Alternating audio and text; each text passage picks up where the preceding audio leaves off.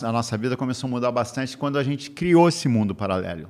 Que a gente parou de ver televisão. Eu não vejo notícia alguma, não sei o que está acontecendo no mundo, não quero saber, porque aquilo pode impactar para mim de alguma forma negativa. E a gente vive o nosso mundo, a gente criou o nosso mundo, nosso mundo é positivo, nosso mundo é de trabalho, nosso mundo é de ir para cima, nosso mundo é de acreditar, é de estudar, é de fazer acontecer e as coisas dão certo. Então é exatamente isso que a gente está fazendo.